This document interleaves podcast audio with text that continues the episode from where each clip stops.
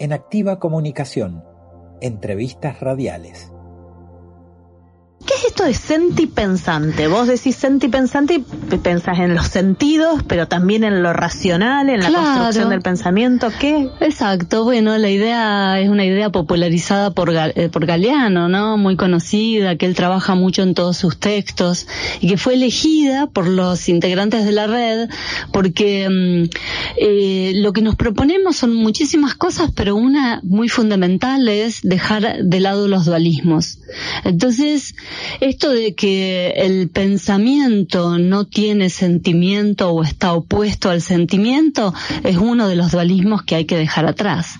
Yo escuchaba, bueno, cuando llegué ustedes estaban hablando eh, con otra invitada y estaban trabajando allí un tema que tiene todo que ver con, con este punto y que es que eh, lo sentipensante incluye este registro tan novedoso de la corporalidad que ustedes este, trabajaban en el bloque anterior, ¿no?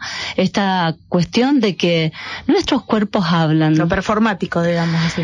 Exacto, y también más allá, en términos comunicacionales, por ejemplo, porque mm, pensando, comunicacionalmente hablando, por ejemplo, eh, pensar en la corporalidad implica comprender que es el territorio de, los, de, la, de la emocionalidad y entender que esta emocionalidad tiene un componente que también hemos pensado en el último tiempo, sobre todo, bueno, bastante tiempo, en el último siglo, en el anterior también, lo hemos pensado pensado principalmente como un fenómeno que es individual, porque nos han enseñado que eso es así y que eso es lo más importante, pero que nuestra emocionalidad es una resonancia.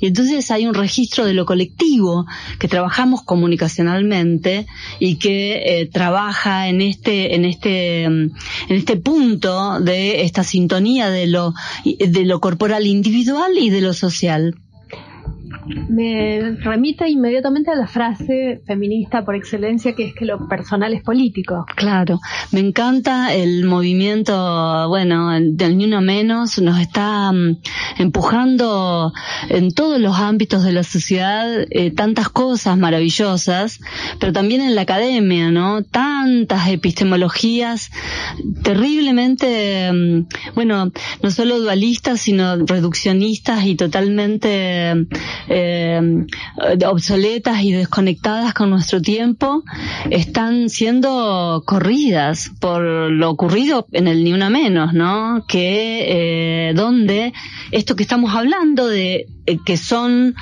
eh, hasta gestos colectivos, ¿no? Hay gestos colectivos en las marchas de ni una menos que no se puede callar un gesto colectivo, no hay posibilidades de que eso se em, censure.